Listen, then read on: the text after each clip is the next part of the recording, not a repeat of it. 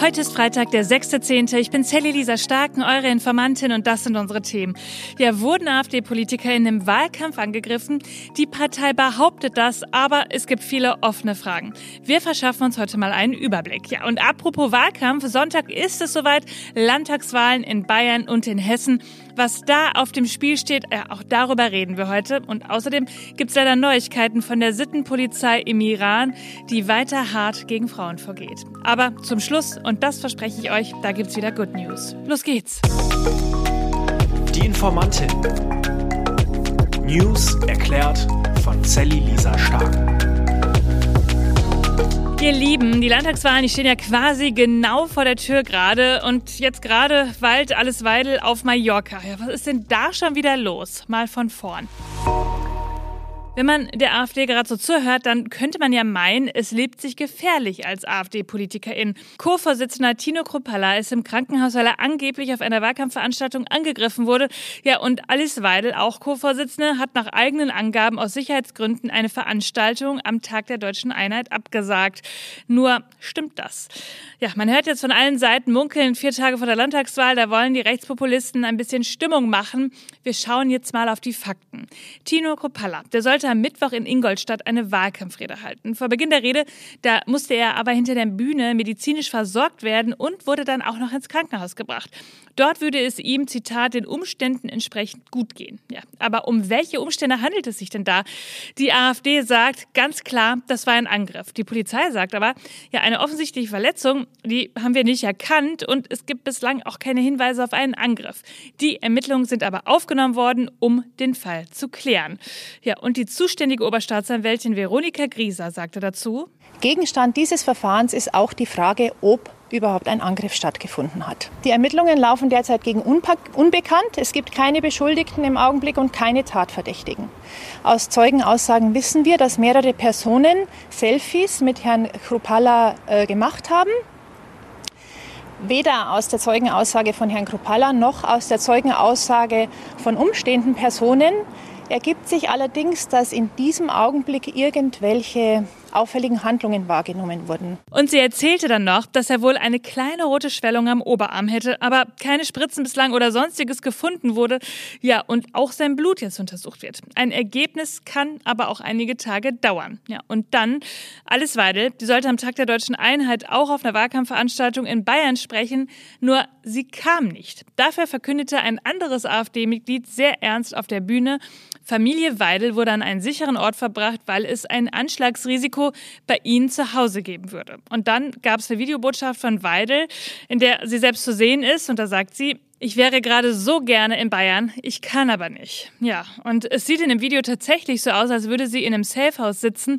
Man sieht nur eine graue Wand hinter ihr, ja, und sonst nicht so viel. Nur, naja, es ist so, Sie sitzt da gerade eigentlich auf Mallorca in der Sonne in einem Strandrestaurant. Das besagen jetzt Quellen des Spiegels. Auf Spiegelanfrage bestätigte Weidels Büro am Mittwoch dann auch den Urlaubsaufenthalt. Zitat. Es ist korrekt. Frau Weidel hat sich mit ihrer Familie zum besagten Zeitpunkt auf Mallorca aufgehalten. Allerdings habe es zuvor tatsächlich einen sicherheitsrelevanten Zwischenfall gegeben am 23. September, also zehn Tage vor dem abgesagten Wahlkampfauftritt. Ja, nach dem Zitat doch sehr aufrührenden Ereignis am 23. September, da sei die Familie der Empfehlung gefolgt, einige Zeit ihre häusliche Umgebung fernzubleiben, welche ein mutmaßliches Anschlagsziel war. Ja, das meinte auf jeden Fall der Sprecher von Weidel. Und Frau Weidel habe sich Zitat, nach den bedrohlichen Eindrücken dafür entschieden, bei ihrer Familie zu sein. Sie habe sich, Zitat, aus Sicherheitsgründen dagegen entschieden, ihren Aufenthaltsort zu kommunizieren. Auf die Fragen, seit wann Weidel auf Mallorca in der Sonne liege, ob sie sich noch immer dort aufhält und seit wann der Urlaub auf der spanischen Ferieninsel geplant war, darauf gab es keine Antwort. Ich frage mich also, alles inszeniert, damit die AfD in eine Opferrolle schlüpfen kann, um die Menschen noch so ein bisschen mehr an sie zu binden. Wir haben Recht und deshalb werden wir hier von allen Seiten angegriffen, so ungefähr. Ja, bislang können wir das nur mutmaßen, denn bei solchen Fällen, da sollten wir uns ohne klare Beweise wirklich nicht aufs Glatteis wagen. Also das kann alles genauso passiert sein. Es kann genauso gut sein, dass Weidel nach Mallorca geflogen ist, weil sie sich da eben auch sicherer fühlt. Wir urteilen hier nicht, denn das ist nicht unsere Aufgabe. Wir verlassen uns ja generell nur auf Beweise und gesicherte Quellen. Das war mir einmal wichtig zu sagen. So Leute, die Uhr macht Tick-Tack. Am Sonntag wird in Bayern und in Hessen gewählt. Und das ist nicht nur interessant für die Menschen, die dort leben, sondern auch für die gesamte Politiklandschaft. Verliert CSU-Vorsitzender Markus Söder in Bayern seine Macht, weil Aiwangers Parolen in den Bierzelten doch mehr verfangen als gedacht? Ja, und kann sich Bundesinnenministerin Nancy Faeser mit ihrer SPD in Hessen gegen die CDU durchsetzen? Und wenn nicht, was macht das mit ihrem Ansehen auf Bundesebene? Und was ist eigentlich mit der AfD? Gewinnt sie wirklich so sehr an Kraft wie? Befürchtet? Oder ist das Verhalten in der Wahlkabine dann doch anders, als sich das laute Geschrei in den sozialen Medien anhört? Ja, ganz schön viele Fragen. Wir fangen mal im Süden Deutschlands an. Passend zum Oktoberfest ist dort ja der Wahlkampf. Ein Auftritt ohne Lederhose oder Dirndl mit Bier in der Hand, ja, das ist irgendwie kaum vorstellbar. Für mich als Ostwestfälin ist es doch immer wieder interessant zu sehen, wie so etwas funktioniert. Ein leicht angeduseltes Publikum in einem Festzelt, Auftritt Hubert Aiwanger. Die Lederhose sitzt, die weißen Hemdsärmel sind hochgekrempelt, wie einer von uns. Den Anschein möchte er auf jeden Fall erwecken. Der hebt die Maß und dann wettet er gegen die da oben. Die Grünen, die sich Lüftschlösser bauen, die Ampel, die den Anschluss zur Realität verloren hat. Bestes Beispiel Heizungsgesetz, Zitat Aiwanger. Schon die Neandertaler haben gewusst, dass die Höhle warm wird, wenn sie mit Holz einheizen. Aber die Ampelleute in Berlin, die wissen das bis heute nicht. Ja, und wer hatte eigentlich die hart arbeitenden Menschen im Blick? Die Handwerker, die Landwirte, ja, der Hubert von nebenan. Es ist ein einfaches Stilmittel im Wahlkampf. Eine Gemeinsamkeit finden, einen gemeinsamen Gegner identifizieren, den Menschen das Gefühl geben, sie zu verstehen, im Gegensatz zu den abgehobenen Eliten. Ja, und dann ist so ein Flugblattskandal auch schnell vergessen. Da war unser Hubi ja nur Opfer der anderen. Ja, nur ist Aiwanger nicht der Mann aus der Mitte des bayerischen Volkes. Er ist lediglich ein Marionettenspieler. Er benutzt die Sprache von Populisten, um die Menschen aufzuwiegeln, ihnen das Gefühl zu geben, dass sie bislang nicht gehört wurden. Ja, und allein er kann helfen. Die Elite in der Stadt und in Berlin, die macht nichts für das bayerische Volk auf dem Land. Und Markus Söder, der CSU-Chef verblasst ja augenscheinlich neben dem volksnahen Burschen vom Bauernhof. Er wettert zwar genauso laut wie Aiwanger gegen Berlin, aber er kann sich dem Bild nicht verwehren, dass er Teil des Systems Politik ist. Nur hat er sich nämlich zur Aufgabe gemacht, dieses Bild aufzulösen und versucht, Politik wahr und einfach zu erklären, Söder ist so klein mit Hut und unterstützt Aiwanger weiter, damit diese Zweckgemeinschaft, so kann man sie ja nennen, der Landesregierung aufrechterhalten bleiben kann. Ja, denn nur so kann er ja auch seine eigene Macht irgendwie erhalten. Bayern zeigt, Wahlkampf ist eigentlich nichts anderes als ein Hahnkräh-Wettbewerb wie auf einer Geflügelausstellung. Nur ja, was für eine Politik wollen wir haben, wenn es eher darum geht, wer am lautesten schreit, als darum, wer die besseren Lösungen hat? Ja, und dann mal noch ein Blick in die Mitte von Deutschland nach Hessen. Da führt die CDU mit dem jetzigen Regierungschef Boris Rhein. Die Chancen für SPD-Bundesinnenministerin Nancy Faeser, die schwinden und sie befindet sich in den Umfragen nur knapp vor der AfD. Wenn die SPD nun in Hessen ihr schlechtestes Ergebnis einfährt, wie kann sich Faeser dann weiter als Innenministerin halten? Hat sie, wenn sie die Wahl hinter CDU, Grüne und AfD verliert, ja eigentlich noch die nötige Autorität, um in der Ampel wichtige Entscheidungen zu treffen? Die Landtagswahlen, die zeigen uns, wie die Menschen auch irgendwie gerade über die Bundespolitik denken. Grüne und SPD, die verlieren, ja, und die FDP, die muss sich in beiden Ländern fragen, ob sie überhaupt noch einziehen darf. Die AfD wächst. Die CDU und die CSU bleiben hinter ihren früheren Werten deutlich zurück. Was sagt uns das alles? Ich finde, es ist Zeit für Sachlichkeit. Gegenparolen, die verfangen, gerade von rechts, da können wir meiner Meinung nach nur Lösungen anbieten, die alle verstehen.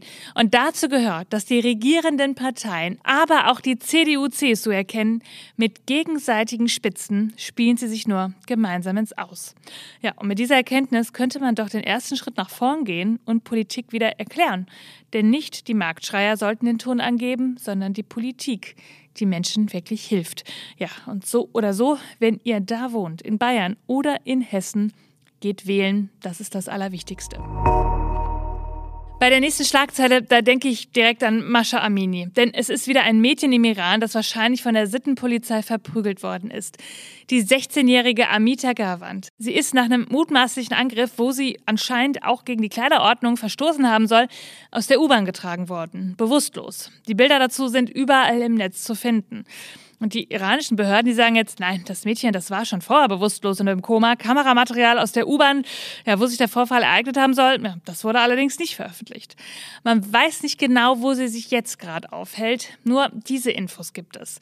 Die Menschenrechtsorganisation Henga beruft sich auf interne Quellen. Sicherheitskräfte hätten die Mobiltelefone von Garavans Angehörigen und von Krankenhauspersonal konfisziert, nachdem ein Foto im Netz veröffentlicht wurde, das das Mädchen im Krankenhaus zeigt, angeschlossen an Schläuche.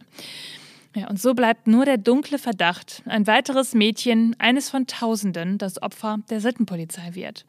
Vor mehr als einem Jahr starb Mascha Amini, ein Tod, der damals landesweite und auch internationale Proteste ausgelöst hat. Der Druck auf Frauen im Iran wächst und die Regeln werden strenger. Aber genau dieser Fall zeigt einmal wieder, wie ich finde, die Bevölkerung, die lässt sich so schnell nicht unterkriegen und widersetzt sich den Regeln. Und deshalb müssen auch wir weiter darüber sprechen, damit diese Frauen gesehen werden. Amita Gawand, eine mutige iranische Frau. Und hier kommt zum Schluss wieder die Good News. Mauritius entkriminalisiert Sex unter Männern. Ja, Mauritius, das kennen viele wahrscheinlich erstmal als Urlaubsziel. Der Staat, der besteht aus mehreren Inseln im Indischen Ozean, hat so ungefähr 1,3 Millionen EinwohnerInnen. Ja, und für die EinwohnerInnen galt bislang, Sex unter Männern ist verboten, ist drohen wirklich bis zu fünf Jahre Haft. Jetzt sagt aber der oberste Gerichtshof, Leute, das ist verfassungswidrig. Der Staat, der hat keinen berechtigten Grund, das Privatleben von LGBT-Plus-BürgerInnen zu überwachen. So auf jeden Fall die Richterin vom obersten Gerichtshof. Das Gesetz habe nichts mit den mauritischen Werten zu tun, sondern wurde als Teil unserer Kolonialgeschichte von Großbritannien übernommen. So kann man sie zitieren. Also in anderen Worten, das Gesetz wurde Mauritius damals als Kolonie aufgezwungen. Und jetzt kommt es weg. Richtig so und allerhöchste Zeit. Ihr Lieben, das war schon wieder für diese Woche. Ihr findet wie immer alle Quellen und Informationen in den Shownotes. Informiert euch selbst, sprecht drüber, bildet euch eure eigene Meinung, schreibt mir, wenn ihr Fragen habt oder Anregungen, schickt mir eine Sprachnachricht auf Instagram. Ich freue mich wie immer über jede Bewertung und dann hören wir uns in der nächsten Woche wieder, denn irgendwas passiert ja immer. Bis dann. Die Informantin. News erklärt von Sally Lisa Stark. Produktion von 7 One Audio.